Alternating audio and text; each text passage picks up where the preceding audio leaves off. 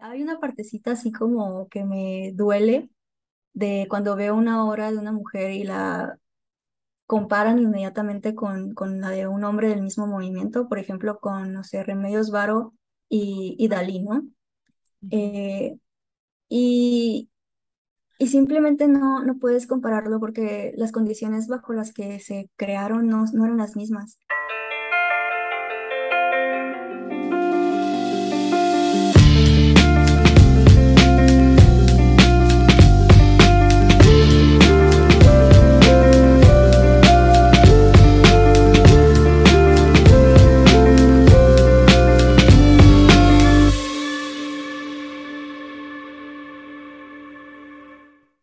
Hola geeks, ¿cómo están? Bienvenidos a un nuevo episodio de Gigi Podcast, un proyecto de Geek Girls MX. Geek Girls MX es una comunidad creada por mujeres que buscan hacer de su pasión un proyecto de vida.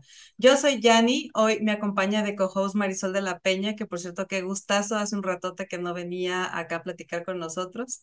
Y de invitada especial tenemos a Sofía Peña, mira, las dos han de ser como parientes ahí de, de alguna generación o de otra vida, no lo sé. Y bueno, pues vamos a platicar un poco sobre la trayectoria de Sofía. Este va a ser una charla muy interesante. Ya empezamos nosotros aquí antes de conectarnos a la cámara y ya de entrada les digo que hay mucho aquí que, que podemos platicar. Y bueno, pero antes, saben que nos encanta agradecerles a ustedes por acompañarnos en un nuevo episodio y agradecerles sobre todo por todo lo que hacen por apoyarnos. Gracias por los nuevos suscriptores, gracias por los likes, comentarios, todo. Se los agradecemos de corazón. También agradecemos de corazón a nuestro querido patrocinador RSS, el lugar en donde pueden hospedar su proyecto de podcast. Y bueno, también recordarles nuestras redes sociales. Eh, nos pueden encontrar en todas partes como Geek Girls MX y también pueden ir a visitarnos a nuestra página web, es geekgirls.com.mx. Y bueno, ahora sí, creo que ya después de dar eh, todos los anuncios, podemos empezar con nuestra charla. Bienvenidas, chicas. Gracias por Hola. estar acá. Gracias. Gracias. Bueno, pues vamos a empezar este podcast como debe de ser, dándole una pequeña semblanza de Sofi. Ya ella nos irá platicando de muchas cosas que iremos aquí y que luego nos vamos por otros lados, pero bueno, pero para que tengan más o menos una idea de quién es Sofía. Sofía es licenciada en diseño industrial con formación en historia del arte y creación de proyectos con perspectiva de género. Es fundadora del proyecto de arte en femenino, una plataforma digital actualmente en Instagram que hace divulgación de las contribuciones de las mujeres en la historia del arte, utilizando herramientas como la reivindicación, el análisis de la obra y las redes sociales para generar una normativa vigente y comprometida con el feminismo. Además de ser una activista digital, también es conferencista y tallerista del tema y su visión es ampliar el proyecto para convertirlo en una herramienta de difusión académica y un espacio de consulta, ofreciendo cursos, talleres para aquellos que desean explorar la historia del arte desde una perspectiva feminista. Así que, pues, aquí hay varios detonantes para una agradable plática, pero bienvenida, Sofía, ¿cómo estás?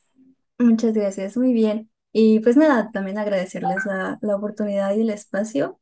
Y más que nada creo que la creación de la plataforma en general, que es algo que pues admiro y respeto y valoro mucho. Entonces, pues nada, estoy emocionada de estar aquí.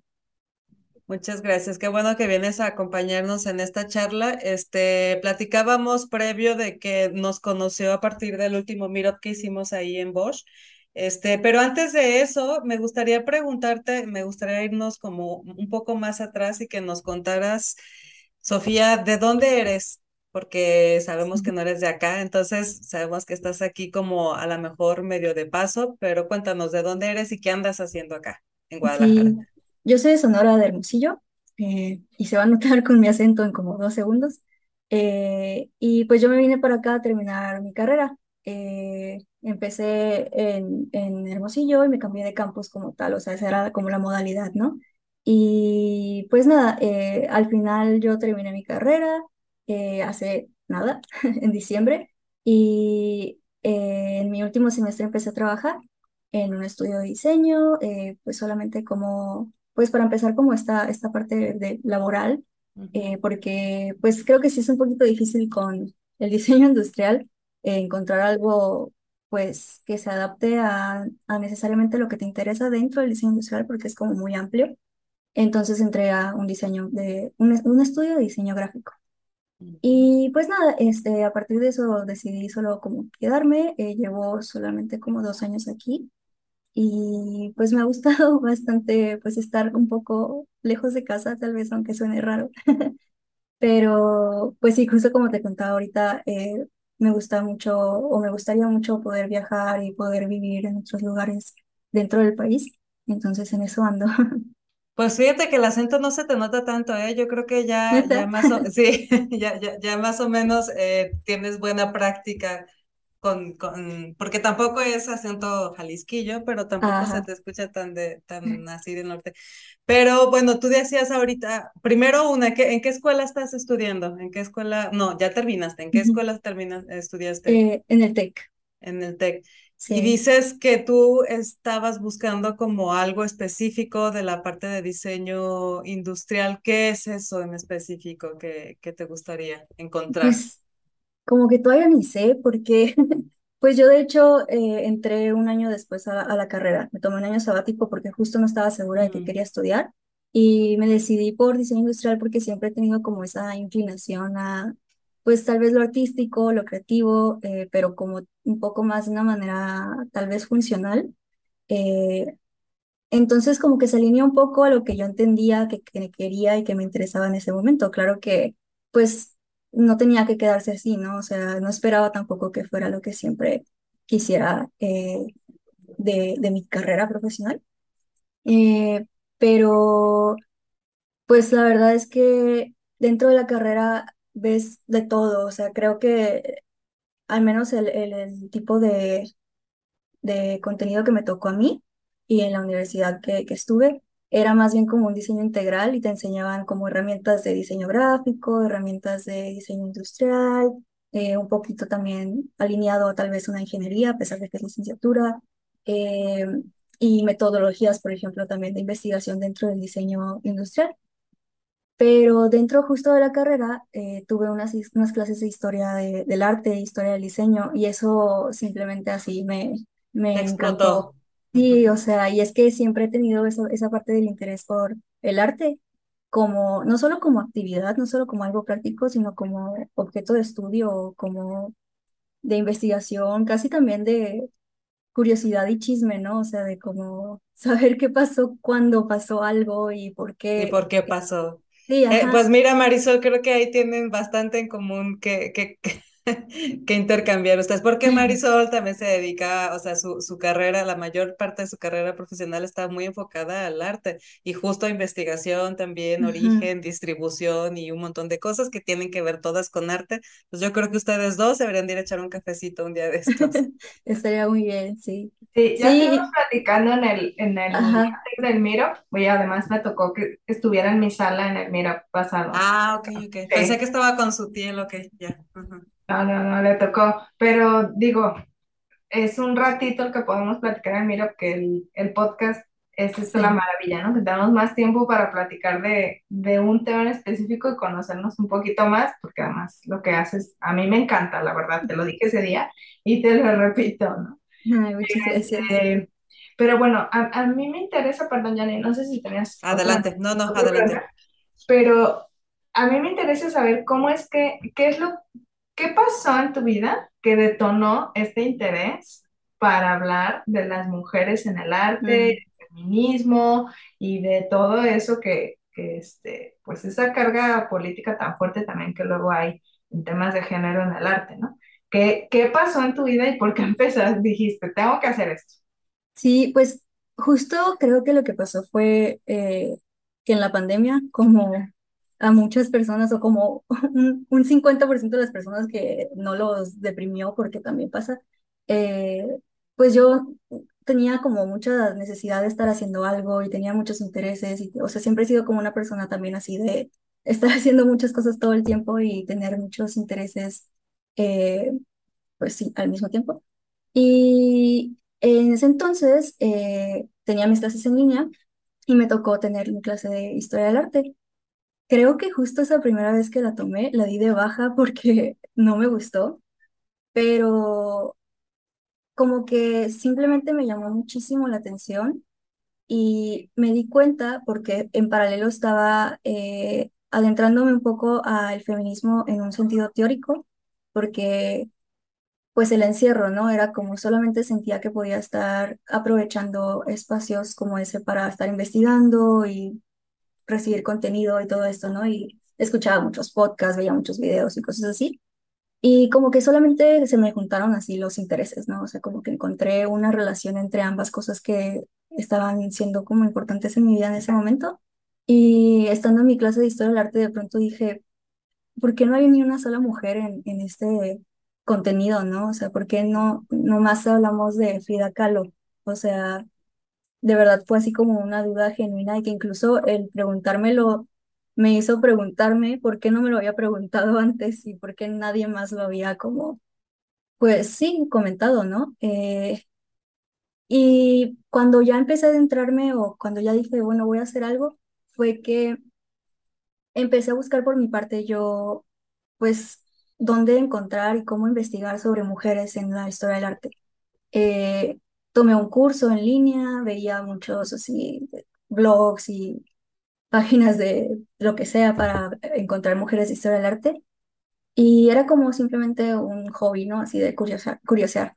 Pero encontré una frase de un artista que se llama Louis Bourgeois, o Bourgeois, no sé cómo se pronuncia en francés, eh, que decía, no soy lo que soy, soy lo que hacen mis manos. Y no sé, se me así, se me clavó en la cabeza, porque justo ella hablaba de, en el contexto de cómo es ser una mujer artista, ¿no? Y cómo se empieza a crear una categoría externa eh, al ser mujer y ya no es artista, es mujer artista, ¿no? Entonces ella respondía un poco a esto diciendo, pues es que no, no importa lo que sea, no importa si soy mujer, lo que importa es lo que hago, ¿no? Eh.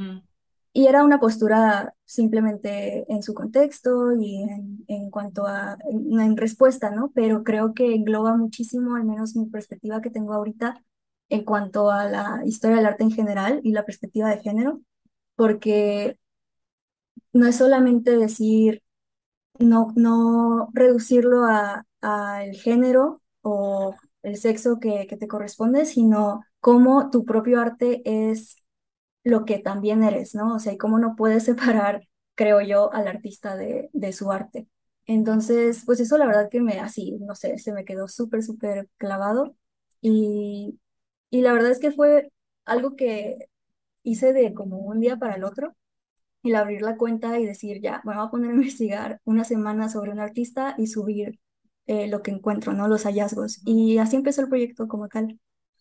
Y que, y que, eh, bueno, es que ahorita yo pensaba cuando, mientras decías esto, y es verdad, o sea, creo que el arte definitivamente va mucho más allá de, de género, pues el arte no necesariamente está definido por, por el género, tal vez pueda tener influencia en el tipo de arte que tú crees, el género que, que, con el que tú te identifiques, pero definitivamente no tiene nada que ver, pero a lo largo de la historia sí ha influenciado para que se, para que, para que, incluso para que te permitan o no crear, ¿no? O- obviamente también esto ha cambiado y esto lo deben de saber ustedes mucho mejor que yo, ustedes que, que tienen, que estudian más esta, esta área, este, obviamente ha cambiado muchísimo eh, esta situación con el paso de los años, pero me pregunto si dentro de tu búsqueda encontraste que cuando te, cuando te preguntaste por qué no hay mujeres en esto que estoy leyendo, en todos estos doc- documentos que estoy leyendo, por qué no hay mujeres, en realidad era tan, era más que no había mujeres o que sí había mujeres, pero no estaban documentadas. Sí, justo. Y de hecho, justo uno de los primeros eh, escritos que encontré al ya introducirme en historia del arte con perspectiva de género como tal, que es así como la Biblia de la historia del arte con perspectiva de género, es un artículo de una historiadora del arte que se llama Linda Nochlin, que se llama ¿Por qué no han existido grandes mujeres artistas? o ¿Por qué no ha habido grandes mujeres artistas? Y justo este escrito es como la primera vez en la historia que se hace esta pregunta y que se contesta en, en el contexto eh, de historiadores e investigadores, ¿no? Y y ese escrito lo publicó en los setentas, o sea, ayer. Eh, y justo todo, todo el escrito, que es muy bueno, o sea, es un, es un artículo muy, muy breve, eh, creo que lo publicó en una revista, pero todo el artículo gira alrededor de, de, sí, si te estás preguntando por qué no han existido grandes mujeres artistas, te puedo decir que es por esto, por esto, por esto, pero aquí el problema es que la pregunta está mal. No es por qué no, no han existido, es por qué no nos han contado de ellas. Porque dentro, y justo creo que el lenguaje que utiliza y la narrativa que utiliza ella es muy buena para que tú sola te empieces a dar cuenta de tal vez esto no es la pregunta correcta, ¿no? O sea, eh, no es el recorrido que tienes que hacer para tratar de encontrar una, una solución o una explicación detrás de, de la falta, la supuesta falta de, de mujeres en la historia del arte, ¿no?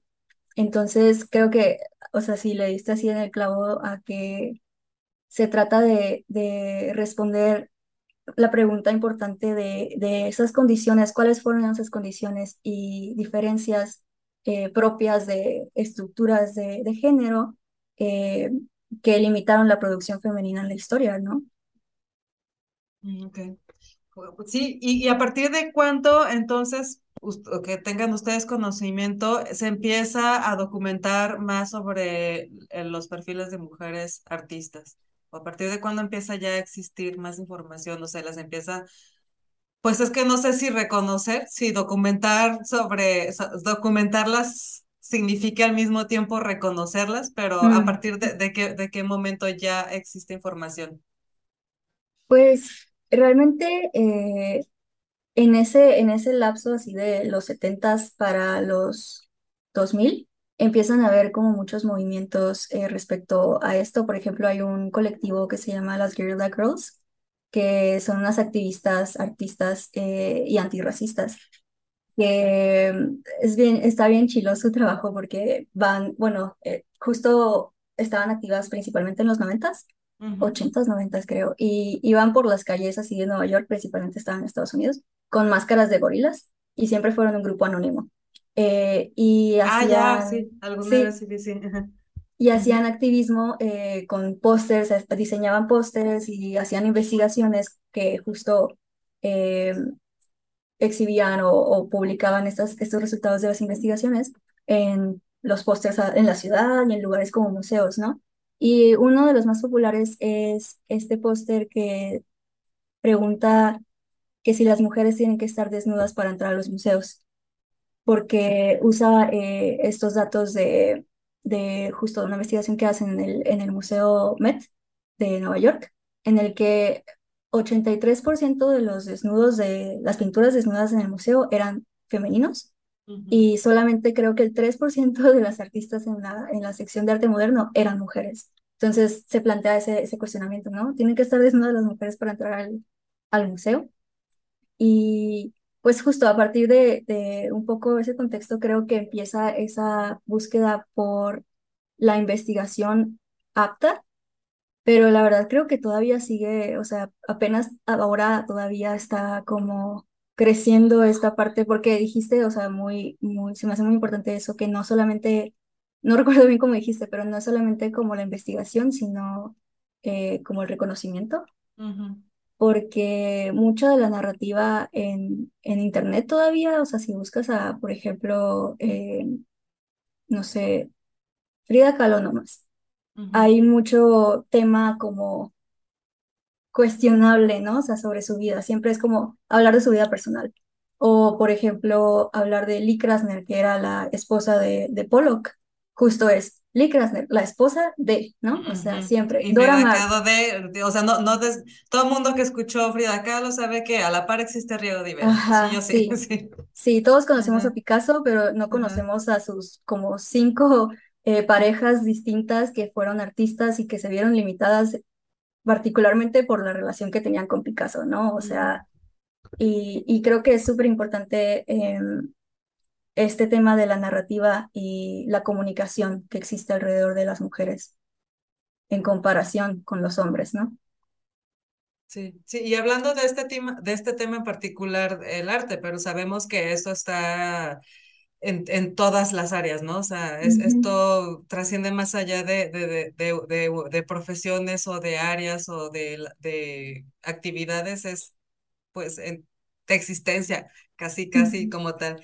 El otro día estaba platicando con Verónica Madrigal, de hecho creo que hizo por, por, por, por lo mismo, hizo una historia por ahí, de que me encontré, eh, estaba yo investigando la definición de mujer, ¿no? Y entonces mm, empecé por lo, por lo básico, que es buscarla hasta en el diccionario, ¿no? Que- y, y casi me da un, algo de coraje descubrir que en el diccionario la definición de mujer parte de la definición de hombre. O sea, mm, el, el, una mujer como concepto existe a partir de ser el antagónico de un hombre. O sea, no, no como individuo, no como humano. La mujer es lo que surge como op- opuesto al hombre. Y no tiene nada que ver, o sea, casi me voy para atrás, casi bueno, es que hasta en el diccionario, por el amor de Dios, ¿no?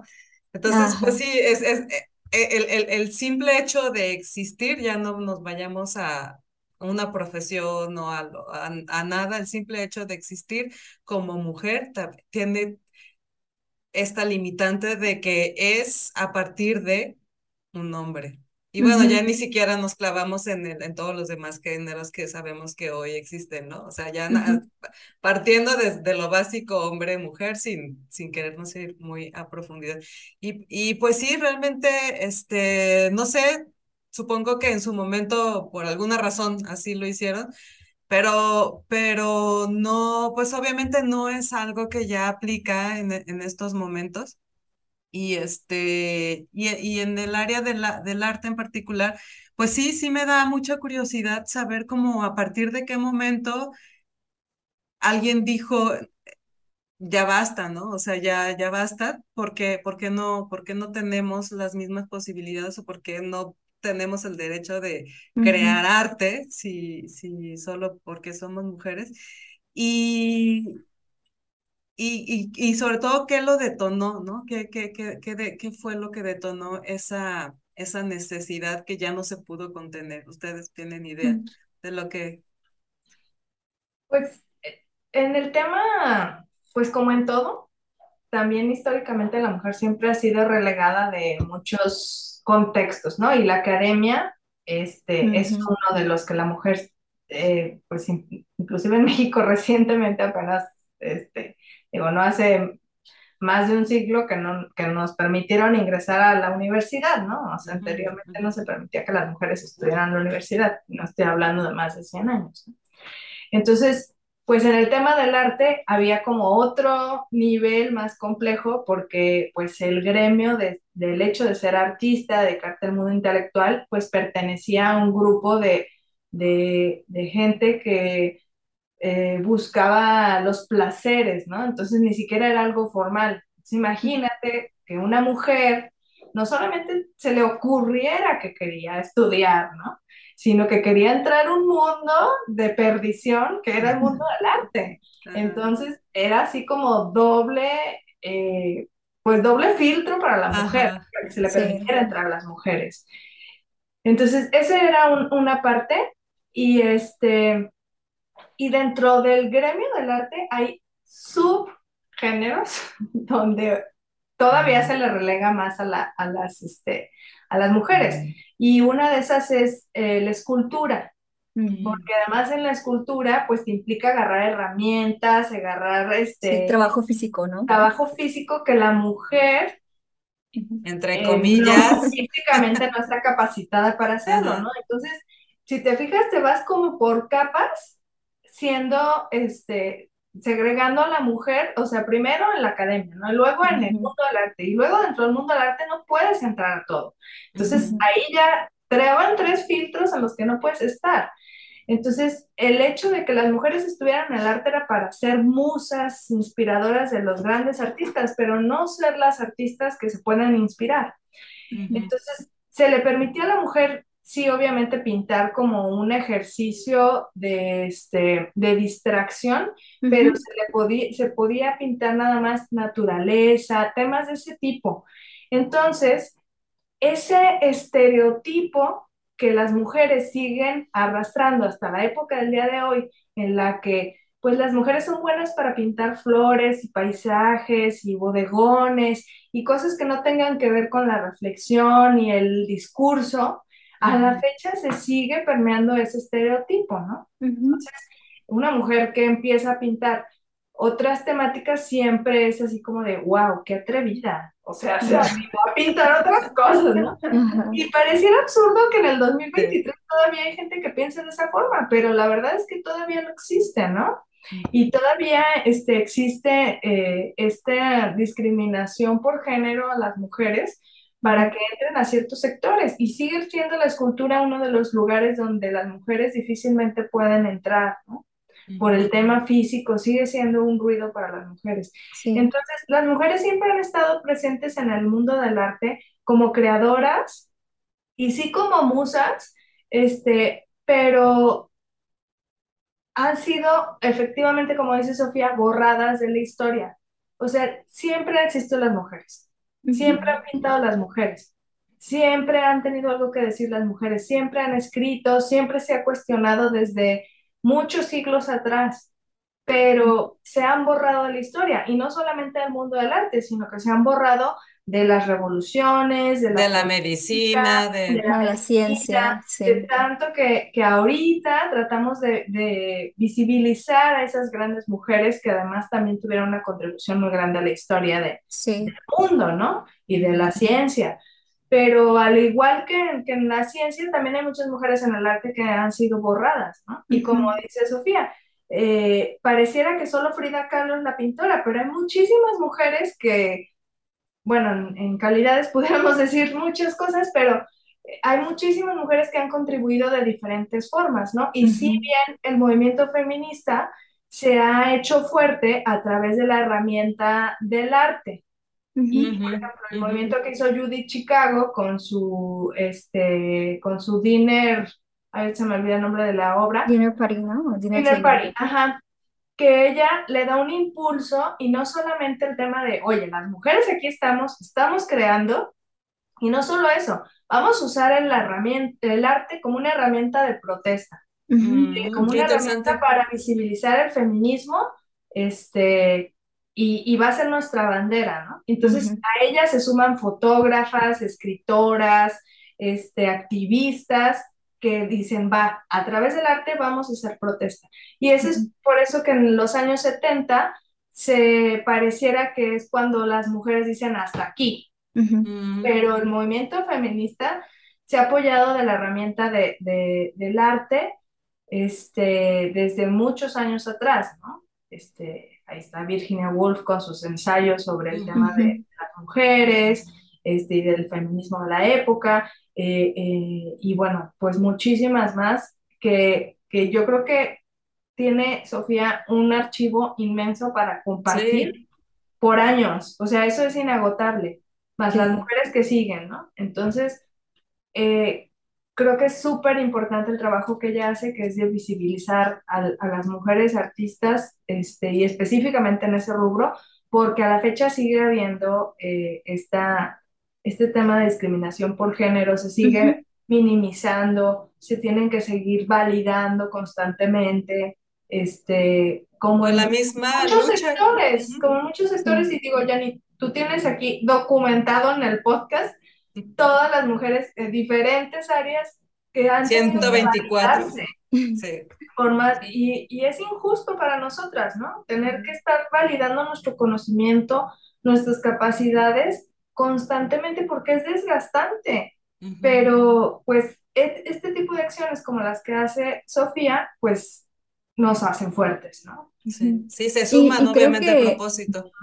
Ha sido bien interesante para mí el hacer este tipo de investigación y también verlo en retrospectiva y poder como llenar esta línea del tiempo, ¿no? Y poder darnos cuenta también de cómo, por ejemplo, pues las mujeres están presentes desde el arte prehistórico, o sea, estas, estas cuevas eh, con las pinturas rupestres, rupestres perdón, y estas manos, por ejemplo, eh, creo que hace como unos 10 años, en 2012, 2013, se hizo una investigación que justo eh, confirmó que más del 75% de esas, de esas huellas eran femeninas, haciendo una comparación con la longitud de los, de los dedos, ¿no? Y este, con los, la pues, estructura fisiológica de, comparativa entre hombres y mujeres.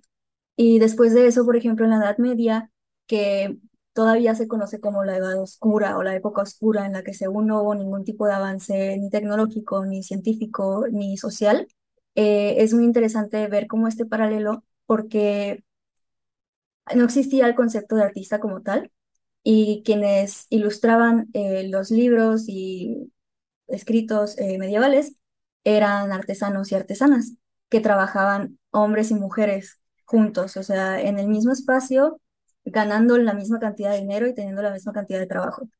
Y era todo porque pues todos trabajaban a servicio de Dios, entonces su reconocimiento no era algo que querían, sino era como cumplir con, con esta, esta parte de, de el trabajar para Dios, ¿no? Y, y pues justo así como empiezas a darte cuenta que justo son estructuras eh, y, sistemas eh, patriarcales los que dictan y empiezan a limitar eh, a la mujer principalmente, pues ya en, en, la época moderna, ¿no? Y que justo como decías, se convierten en estos estereotipos que todavía hasta ahorita los estamos cargando porque o, sea, también no es algo que, que desde un principio era un estereotipo, sino que eran imposiciones legales y sociales y familiares que ahorita todavía cargamos como, como estereotipos. Y justo, o sea, en el, en el siglo XVII las mujeres no podían ser artistas a menos de que tuvieran un familiar artista y eso significaba que podían trabajar en su taller, eh, o que estuvieran en una familia burguesa y eso significaba que podían tener acceso a habilidades creativas como decoración, ¿no? O sea, como entretenimiento y, y principalmente era porque tenían que ser un buen partido para el hijo de señor Don Tierras, que le iba a convenir al papá, entonces era, era, no dejaba de ser también eh, la mujer vista como un objeto de intercambio y como un objeto al que darle valor a partir de ciertas herramientas como estas, ¿no? Y, y justo, o sea, solamente se le relegaba a la mujer a los bodegones, a eh, retratos principalmente, pero por ejemplo, y todavía hasta principios de 1900, las mujeres no podían pintar desnudos, no estaban admitidas a eh, los, las clases de pintura de, de, cuerpo desnudo porque era así, escándalo, o sea, la mujer no podía ver otra mujer desnuda, claro que no, pero pues justo, o sea, son eh, estas eh, imposiciones y estas como condiciones limitantes históricas que todavía cargamos y que además creo que algo importante para mí en, en cuanto a la reivindicación de, de, las mujeres en la historia del arte es esta parte de conocer eh, que sí hubo artistas en la historia y que eso de alguna manera significa que al menos, por ejemplo, para una niña, porque yo recuerdo que sí tuvo mucho impacto en mí como, como niña el aprender de artistas, ¿no? O sea, de saber que había, pues, personas creativas y profesionales en la historia y que tuvieron algún, algún impacto de alguna manera, era como inspirador, ¿no? Y creo que esa parte para una niña eh, es muy importante, simplemente saber que, que hay referencias tangibles y, y impactantes en la historia de mujeres entonces, y, y, las hay en todos los rubros, pero pues a mí me interesa eh, en este sentido, ¿no? Sí, y sabes qué, yo creo que, bueno, honestamente cuando reflexiono sobre esta parte de, no solamente era que no se les permitiera estar, ¿no? Sino que las que estaban, eh, como todo, y ahorita estamos tres mujeres creativas, o que nos dedicamos a la creatividad, la creatividad no se puede detener más porque te digan que no puedes ser creativo. Justo eso estaba pensando, o sea, ¿y qué hacías con ese impulso? Exacto, exacto. Entonces, por ejemplo, Virginia Woolf en uno de sus ensayos sobre la mujer dice eh, o, cita la historia de la hermana de, Shakespeare, que dicen que escribía inclusive mejor que él, ¿no? Pero siempre se dice ese tipo de cosas como para querer reivindicarse, ¿no? Sí. Pero bueno, el punto es que la mujer también escribía, pero la mandaron al manicomio porque se le ocurrió escribir, ¿no? O sea, a ese punto. Y entonces ella en su ensayo cuestiona y dice, ¿qué hubiera sido de esa mujer o de esos textos si se le hubiera permitido escribir? ¿Hubiera sido mejor que el hermano? Hubiera, tendríamos unas grandes obras maestras en esta época que podamos seguir disfrutando así como disfrutamos de todas las obras que escribió William Shakespeare, pero nunca lo vamos a saber porque no se le permitió. ¿no? Se le metió al manicomio porque se le ocurrió escribir teatro cuando al hermano, pues, le, ahorita pues seguimos hablando de William Shakespeare, ¿no? Sí, Pero el, el, hecho de que explotaran y, y, dijeran es que, o se tienen que expresar esa creatividad, esa, esa parte de, de que solamente con el arte o la gente que utilizamos el arte sabemos que esa es la herramienta. El, canal. Exacto, el vehículo para, de expresión y que tiene que ser de esa forma y no de otra. Entonces, ese sentimiento lo movemos ese contexto y que podamos lograr tenerlo es así como, wow, o sea, no es solamente que logró expresarse, sino que logró hacerse ver en un mundo que, la logró expresarse a pesar de, sí. Exacto, exacto. Entonces creo que tiene así como este doble, ahora sí como hablábamos de los, de los filtros hacia abajo, pues creo que tiene ese doble valor. Sí, totalmente. De, de, decir, wow, o sea, por alguna razón Margot se quedó en la historia, ¿no? Porque pudo haber sido borrada este, totalmente, ¿no? Pero hubo alguien, así como Sophie, que está rescatando esto, hubo alguien que en su momento o en la época quiso rescatar a esas mujeres, ¿no? Entonces, así de trascendente e importante es lo que está haciendo Sofía. Sí, es como, como pelar una cebolla, ¿no? O sea, te vas encontrando con capas y capas y solo vas llorando y llorando de darte cuenta, sí. Y también me hace pensar en, en algo que también justo creo que ha sido como prioridad eh, al estar trabajando en esto, como que empiezo a definir como los principios, ¿no? O sea, o las, las cosas que para mí son así de que, de que, pues como anclas, ¿no?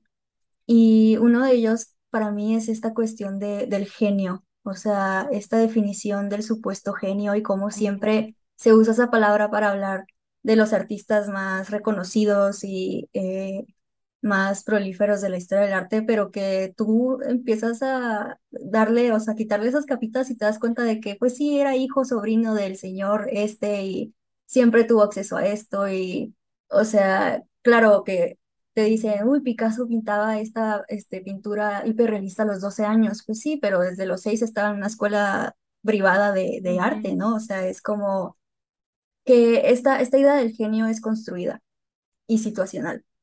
Y justo eh, en, comparación a las mujeres, de hecho, justo cuando también estaba investigando sobre esto, algo que me impactó mucho, que creo que es similar a lo que decías con la definición de, de mujer en el diccionario, en el diccionario no existe la palabra genia, solo es genio.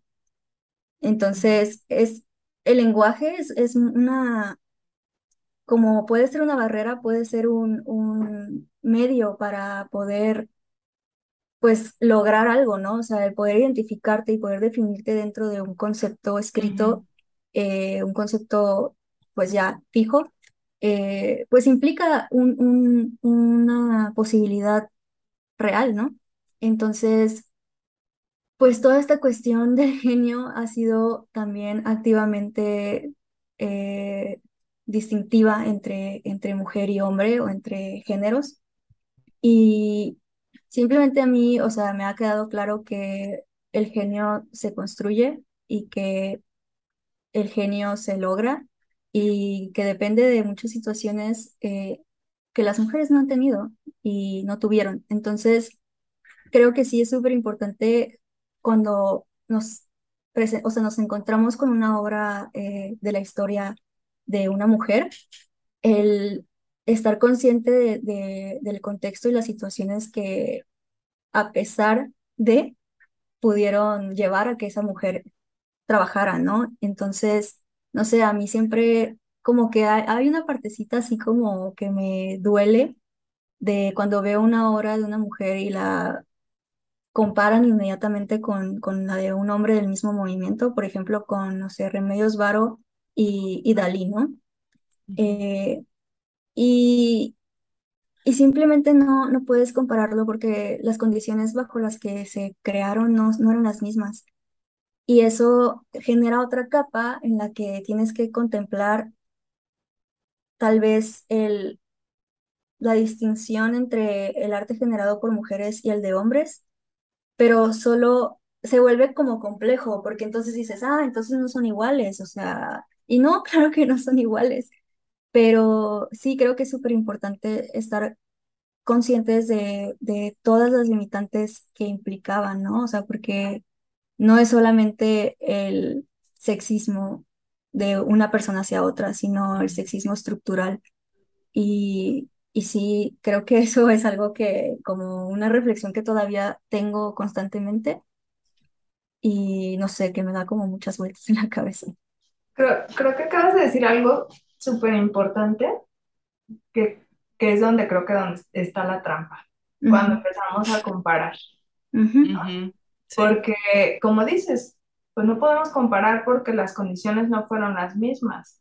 Si bien pertenecen a lo mejor a una misma corriente artística, pero sus aportaciones son distintas, su visión es distinta, su, este, su intención es distinta. Exacto, lo que querían decir era distinto. Sí. Y, e inclusive ese ejemplo que pusiste, pues Dalí es Dalí gracias a Gala. O sea, él no hubiera sido nadie Sí. si no hubiera estado Gala. Entonces, pues a él también lo hizo una mujer, ¿no? El artista que, que llegó a ser. Pero este, pero bueno, eso fue el ejemplo que diste. Pero creo que ahí es donde está la trampa, cuando también nos quieren comparar con, con Ujú, los hombres y cuando no se trata de comparar, ujú, se trata de qué quieres decir, cuál es tu voz, don- que, eh, cuál es la narrativa que quieres que esta artista estaba construyendo con su obra, ¿no? En ese contexto, que bueno, tú que estudiaste historia del arte, pues eh, la historia del arte es eso, ¿no? Contextualizar las obras eh, en una época específica y qué discursos estaban inmersos en esa época según el momento de la historia, ¿no? Tal cual es eso. Entonces, pues de ahí es, es como lo importante, ¿no? Dar el contexto de, de esa obra y de esa artista, sin tener que caer en, en los comparativos, porque el comparativo es una trampa, y es que Y luego el, también pasa mucho que comparan mujer con mujer solamente por ser mujeres, aunque no están dentro del movimiento ni nada. O sea, y es todavía más y es profundamente que incorrecto. tanto el arte como cualquier otra cosa no surge a partir de o por o para compararse con nada. O sea, en este caso Ujú, el arte surge a partir de la de- necesidad y el derecho de expresarte, nada más.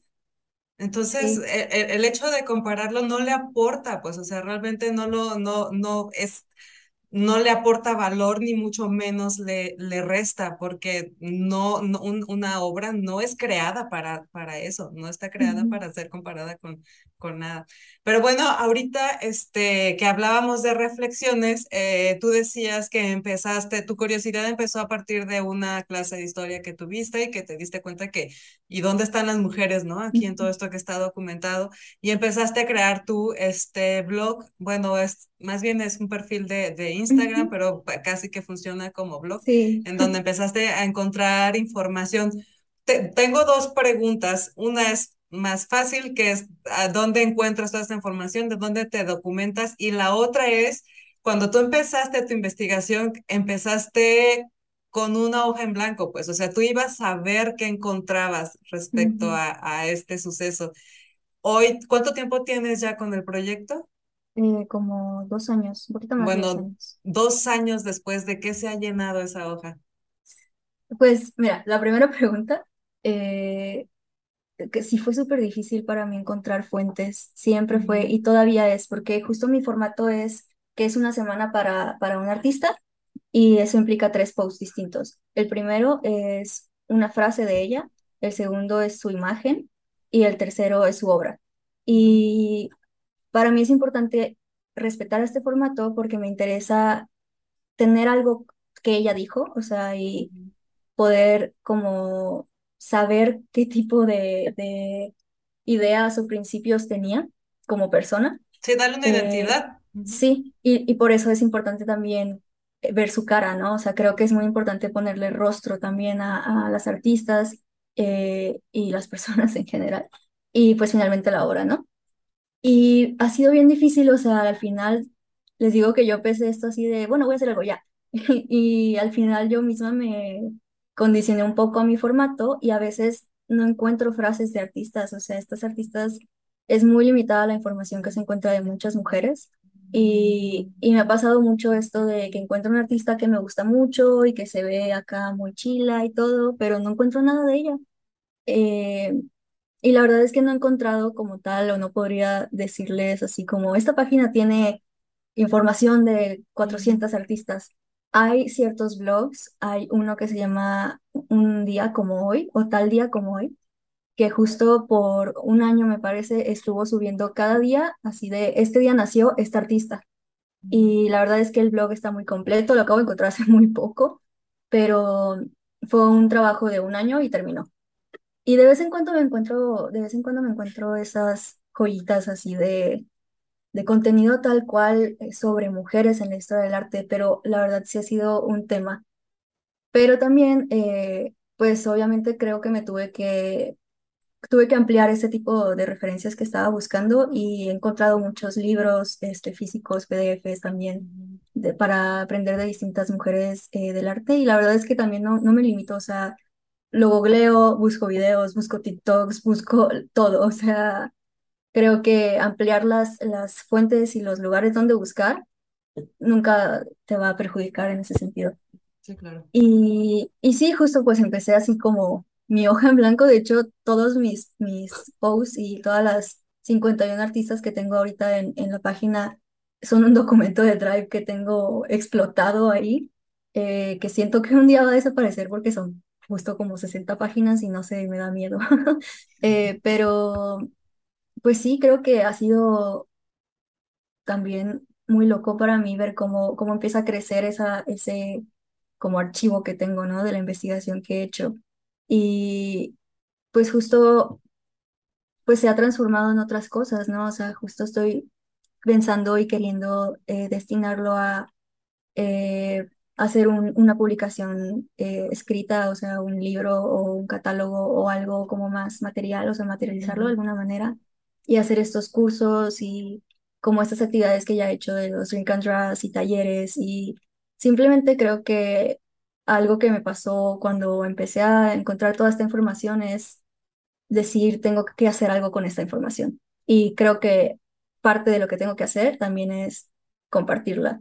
Y es algo que quisiera también que, que pudiera yo encontrar, ¿no? O sea, y creo que lo he encontrado también. O sea, me da mucho gusto cuando veo blogs y páginas de gente que dice, ay, estas son las mujeres que más me gustan de la historia del arte, ¿no? Y que pues están también en esta intención de recuperación que tengo. Y pues nada, creo que no, no tiene sentido si no se comparte.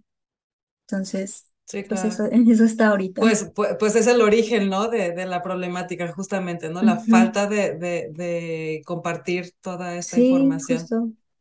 Y que como a ti te cambió la vida, como dices en, en un momento tu temprana edad, pues así igual a muchísima, a muchísimas otras personas les puede suceder lo mismo. Oye, Sofía, yo quería saber cómo es que eliges a quién poner, porque a mí me llama la atención.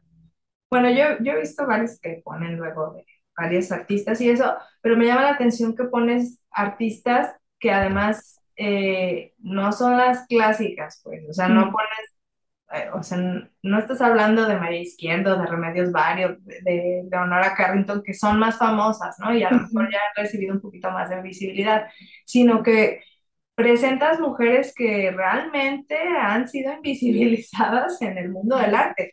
¿Cómo es que haces esta selección de, de artistas? Pues creo que justo cuando eh, empecé, lo empecé desde una perspectiva feminista, ¿no? Y, y como les contaba que estaba entrando un poco con la teoría, me encontré con mucha metodología y terminología que tenía mucho sentido, ¿no? O sea, como lo es la interseccionalidad. Y para mí fue muy importante decir, ok, o sea, porque no solamente es una historia me- a medias, una historia sin mujeres, sino es una historia occidental, blanca y, heterosexual. Entonces, creo que una de mis primeras intenciones también fue buscar mujeres de todo el mundo, ¿no? Y, de pronto así busco como la traducción en, en ruso de historias famosas, digo, de este, mujeres famosas o pintoras famosas, y así logro encontrar como, eh, pues estas, eh, pues respuestas a la búsqueda más amplias, ¿no? Y más universales, que es algo que me interesa mucho. Entonces, sí, justo creo que es muy intencional el tratar de encontrar, pues, mujeres de las que de plano no, no tenemos ni idea. Eh, y pues poco a poco creo que también es importante tratar de reconfigurar un poco la narrativa de ciertas artistas que sí conocemos muy bien, pero que justo las conocemos en relación con alguien más o en relación con un suceso. Y en ese sentido ha sido fácil como que mezclar un poco el decir, ay, esta artista, eh, por ejemplo, no sé, Dora Maar, que, es, que fue pareja de, de Picasso y que no deja de ser occidental, no deja de ser una mujer blanca y no deja de ser eh, un poco conocida, pero también de, eh, por ejemplo, ay, este nombre en ruso se llama Samita, Samita, no sé qué. La verdad es que también batallo mucho con los propios nombres de, de las mujeres, pero pues esta artista eh, rusa en la época de, de guerra y eh, pues ciertas situaciones que sí son como muy ajenas al canon que tenemos como reconocido, ¿no? Y, y sí, sí, sí ha sido interesante como jugar con eso también. ¿Tienes algunas favoritas? O sea, dentro de lo que has encontrado, Sí. sí, sí, como, como quién, danos unos ejemplos. Uy, pues yo creo que mi favorita es Hilma af Klint. eh, que ella fue una eh, pintora abstracta y de hecho es la verdadera eh, pionera del arte abstracto, no, no Kandinsky, porque ella empieza con sus obras en 1906, me parece, y Kandinsky empieza unos años después con su manifiesto del arte abstracto, solo que ella no, nunca exhibió sus obras. Entonces su historia es muy, muy interesante y sus obras son como mm, matemáticamente espirituales. Entonces, creo que visualmente tienen mucho impacto. A mí me, me gustan muchísimo. Y fue una de las primeras que, de las que hablé en, en, en la cuenta. Entonces, como que le tengo también cierto cariño. Eh, otra yo creo que podría ser Leonor Fini, que es una mujer eh, argentina, me parece, y fue surrealista. Mm. Pero su obra es no sé, de otro planeta. Porque honestamente, bueno, en el surrealismo creo que hay, hay muchos temas muy, muy definidos que hacen que la obra sea muy concreta, ¿no? O sea, como muy similar y, y de pronto encuentras muchas, muchas similitudes en artistas distintos, pero su obra creo que se, se aleja un poco de eso y a mí me encanta Leonor Fini. ¿Y quién más? Mm, Clara Peters. Clara Peters fue una, una artista barroca que justo estaba en este contexto en el que las mujeres solamente podían hacer bodegones, pero Ujú. ella decidió que no se iba a quedar conforme con eso y se retrató en reflejos de los objetos que habían en el bodegón. O Mm. sea, había un, no sé, hizo, una, hizo un una, copa, autorretrato. ajá, hay una copa así como súper decorada y se autorretrata como siete veces en el reflejo. así diminuto y, y no sé, es muy impactante y es bien lindo también porque tú ves el, el bodegón y, y reconoces la, la técnica, ¿no? Y la, la, la habilidad que tenía para, para ese tipo de, de obras, pero también tienen como esto escondido, ¿no? Y creo que también era algo muy intencional de decir, aquí estoy, o sea, esta es mi manera de firmar mi obra, ¿no? Y de que yo esté ahí. Entonces... Y, y también son estas, estas cosas que pasan de que no se sabe nada de lo que ella decía ni pensaba, entonces hay como espacio para la interpretación y espacio Mm. para, para que tú también puedas como tal vez identificarte de alguna manera y creo que es bonito pensar eso, pensar en que ella se quería retratar y quería estar como pues presente, ¿sabes? En, en sus obras. Yo creo que ellas tres son las que me vienen en la cabeza ahorita.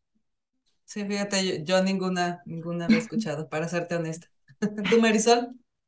Este, no, no, también no había escuchado de, ninguna. Por eso te digo que, digo, yo sigo su Ujú. blog y, y se me hace muy padre, pues porque comparte de, de mujeres que sí verdaderamente Si no es porque Sofía las comparte, nunca me entero que existen. Pero, y eso que yo estoy en el mundo del arte, pero tengo que estar, pues, digo, yo me dedico a vender arte y es, es otro mundo. Este, sí. yo tengo curiosidad como de cuáles fueron las reacciones, uno, de las personas que te rodean en tu vida cuando te decidiste hacer este proyecto, y otra, cuáles fueron las reacciones de, y comentarios de la gente en tu, en tu, en tu blog. Pues sobre gente cercana, creo que de alguna manera fue así como que hizo mucho sentido, o sea, no fue así como, como algo que, no sé, se les hiciera raro o impactara un poco más de lo que debería, no sé, porque pues creo que honestamente sí yo me identifico mucho con mi proyecto y es como todo lo que, lo que me interesa y todo lo que me gusta está así ahí. Entonces, pues siempre tuve mucho apoyo, la verdad, también mis papás, que, que incluso mi papá, por ejemplo, es una persona como muy conservadora y eh, un poco muy así, hombre, y, alejado un poco también del entendimiento del arte, a pesar de que tiene el interés, eh, está muy, muy interesado y muy, se acerca mucho a- al proyecto, este, a pesar de que creo que un poco no lo entiende, ¿no? Pero es como pues sí, es como este intento este, que tiene, ¿no? De, de apoyarme y, se, y lo hace. Y, y pues dentro de, de la página como tal, sí creo que he obtenido mucho, muy buena, este, como interacción. Recuerdo que cuando lo empecé eh, tenía pues muy pocos seguidores y de pronto me siguió así como una cuenta de una señora, eh, porque aparte, o sea, me seguía cualquier persona y yo de que a ver quién, qué persona es. ujú, Y, y me di cuenta que era una señora como de Colombia y que era como maestra de, de pintura para niños o algo así. Eh, y la señora como que apenas además usaba las redes y a veces solo comentaba y como que ponía emojis de más y así. Y solo recuerdo que todavía está bastante activa en, en, en cuando posteo, pero sí me acuerdo de sentir como ese apoyo así de, Genuino. sí, genuino de quién sabe dónde y con este intento también me imagino difícil de, de una persona que tal vez no estaba muy acostumbrada a las redes sociales o que al menos así se podía como percibir un poco. Pero justo, o sea, fue como muy bonito para mí y, y ahí la tengo así como, ah, sí, la señora. La señora que me apoya. Sí, la señora que me apoya desde Colombia. Así de, ojalá hoy está, esté comiendo bien rico, así, qué padre. Sí, sí. Oye, pues obviamente el, el arte tiene una gran repercusión en tu vida profesional, pero a nivel personal, o sea, ¿cómo tú consideras que influye en, en tu, en quién eres tú, en las decisiones que tomas? Porque estoy segura que, que ha, ha- ha cambiado mucho de tu, el tener toda esta información, el saber de todos estos acontecimientos, de alguna manera debe de, ha influenciado en tu, en tu psique, en lo que tú, en lo que tú tenías incluso ya este, conceptualizado y formado? ¿Cómo, cómo, de qué manera influencia en, tu, en ti, en, a nivel personal? Uy, yo creo que sí, mucho. En...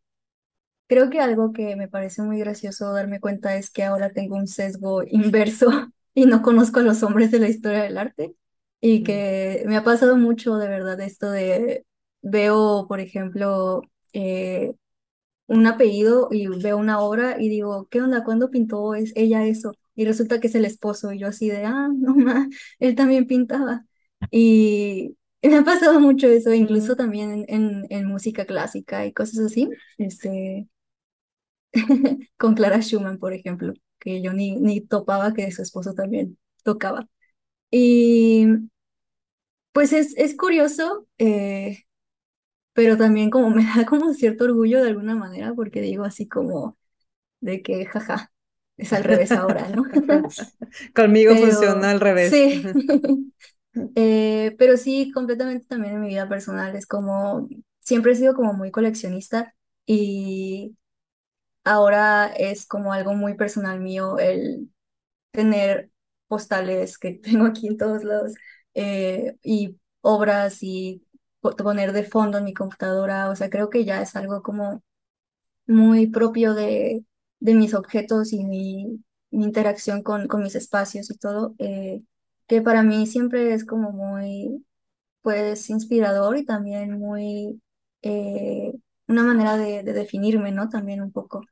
Y pues creo que también son estas cosas que una vez que, que lo ves no puedes dejarlo de ver y, y que de esa manera también ha impactado en, en otras, en otras cosas, ¿no? O sea, creo que si me pregunto por las mujeres en la historia del arte, de pronto me empiezo a preguntar por ellas en la música, en, en la ciencia, en la cocina, o sea, ya no es, ya no es una, unos lentes que te puedes quitar. Entonces, sí. Qué padre, qué, qué interesante. Sí. Oye, Sofía, y platícanos un poco más de los, de los talleres, eh, cómo los, porque además ya nos dijiste que tienes un montón de información y de documentación. ¿Cuál fue el reto a la hora de, de crear estos talleres y cómo, cómo de qué van? Platícanos más sobre eso. Sí, pues justo el, el taller que di, que fueron como tres ediciones, eh, fue un drink and draw y taller sobre específicamente el surrealismo. Entonces, eh, pues justo el formato fue para poderse replicar con otros movimientos y es justo la intención. Pero creo que funcionó muy chido en ese sentido porque era como muy, muy dirigido, ¿no? O sea, era hablar del movimiento como tal eh, la fundación teórica que tuvo, o sea, revisar el manifiesto y era como una, un poco una plática de mi parte mientras eh, las participantes dibujaban y pintaban su propia versión de una de las pinturas de las artistas que, que veíamos en el, en el taller. Entonces creo que la dinámica, la verdad, a mí, o sea, eh, me quedó, me dejó muy satisfecha eh, y se prestó mucho para como también la conversación. Porque pues justo pasa esto de, de descubres cosas que, que impactan mucho, ¿no? O sea, que impresionan mucho. Y pues sí, con el surrealismo eh, como tal, el movimiento es todo un tema por sí mismo eh, y la historia detrás del movimiento es muy, es muy interesante. Y justo es uno de los movimientos o el movimiento que tiene más representantes femeninas en, en la historia de las vanguardias. Entonces, eh, pues eso, eso fue básicamente el taller y justo busco replicarlo con otros movimientos. Creo que el siguiente va a ser sobre impresionismo. Eh, justo son de los movimientos de vanguardia y, y pues a ver si lo, si lo logro hacer también porque toda, un poco eh, todo este proyecto es gestionado solamente por mí en todos los sentidos. O sea, eh, y este evento lo, lo pude hacer, el, el primer Drink and Draw lo pude hacer en colaboración con eh, un colectivo feminista de, de aquí de Guadalajara, que se llama Femivir. Pero pues la realidad es que yo soy quien gestiona todo de la, del proyecto, ¿no? Entonces sí ha sido bastante pesado a veces y he abandonado un buen, un poco la, la página pero pues la, la intención es seguirlo. Ah, Pues está padre. Sí, digo, no sé si Marisol esté pensando lo mismo que yo, pero estaría padre que luego también viéramos de qué manera pudiéramos, aunque sea una charla o algo así, sino, sino el taller como, como tal, pero a lo mejor sí una, una charla, ¿no? De buscar la manera de cómo podríamos No, también sí, colaborar, estaría estaría, interesante. Sí. Y este, bueno, y además de esto, o sea, porque, porque ya nos fuimos totalmente de tu carrera como diseñador este, industrial, eh, actualmente estás trabajando en un despacho de diseño, ¿o ¿qué, qué es lo que haces? ¿De qué comes, digamos? sí, sí, justo ahorita estoy trabajando eh, en un despacho de diseño, pero lo estoy haciendo de manera remota. Eh, y terminando el año pasado, eh, estaba trabajando en otro que era presencial y era así de 9 de la mañana a 6 de la tarde con el tráfico de Guadalajara. Entonces, pues terminaba mi día o sea, a las 7 llegaba y ya no tenía ganas de hacer nada, ni energía, ni nada. Fue, la verdad, fue sí, como también muy drástico y seguía estudiando y así. Entonces, ahorita estoy de medio tiempo eh, y ha sido muchísimo mejor para mí. La verdad que yo sí planeo de una manera súper, eh, pues, utópica el poder vivir un poco de, de arte en femenino, o sea, de poder dedicarme de lleno a arte en femenino, pero es algo muy a la larga.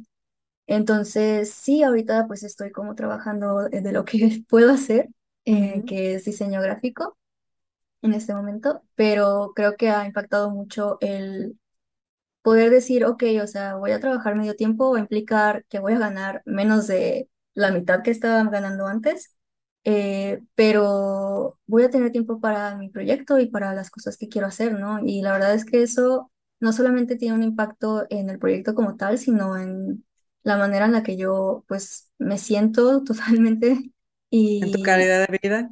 sí, mi calidad de vida y, y y pues solamente el, el cumplimiento de las cosas que quiero, que quiero hacer, ¿no? O sea, creo que eso trae mu- mucha tranquilidad y ilusión, ilusión, que era algo que no tenía en ese entonces. Y, y pues ha sido muy benéfico, la verdad.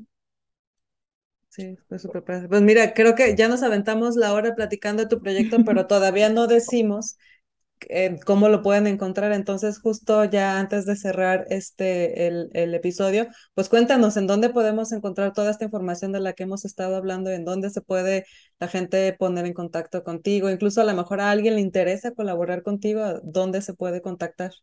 Sí, estaría súper padre. Pues justo estoy en Instagram como artenfem, arroba artenfem, o arte en femenino, pues así también me encuentran. Y de hecho en mi perfil tengo un linktree a eh, la cuenta de Pinterest que tiene todavía más pinturas de las artistas eh, y también tiene información sobre distintos movimientos. También está eh, un episodio de mi podcast que apenas estoy como, el episodio es de hace un año, pero apenas voy a volver a, a a empezar ese, esa parte del proyecto. Eh, y también justo ahí tengo un link a un drive de eh, PDFs y bibliografía de referencias sobre historia del arte con perspectiva de género, sobre artistas en particular. Eh, y pues también está eh, abierto mis DMs y, y, y los mensajes en, en, en Instagram porque pues sí, me encantaría de verdad que colaborar de cualquier manera y pues también tengo este pues una que otra charla y todo, entonces pues, pues ojalá se acerquen y puedan seguir mi proyecto, eh, pero sí, ahí está todo. Sí, seguramente sí, algo, algo surgirá. Digo, ya, eh, después de, este es el episodio 125, si mal no recuerdo, 26, 27 por ahí. Después de todos esos, me doy cuenta de que cuando algo te apasiona, cuando algo viene de corazón, de alguna manera se, se consigue. Tú nada más mantente y eh, persevera y seguramente en algún momento podrás materializar esto que te gusta tanto hacer, porque se nota, se nota que de verdad es algo que te, que te apasiona. sí, sí, me encanta. Sí.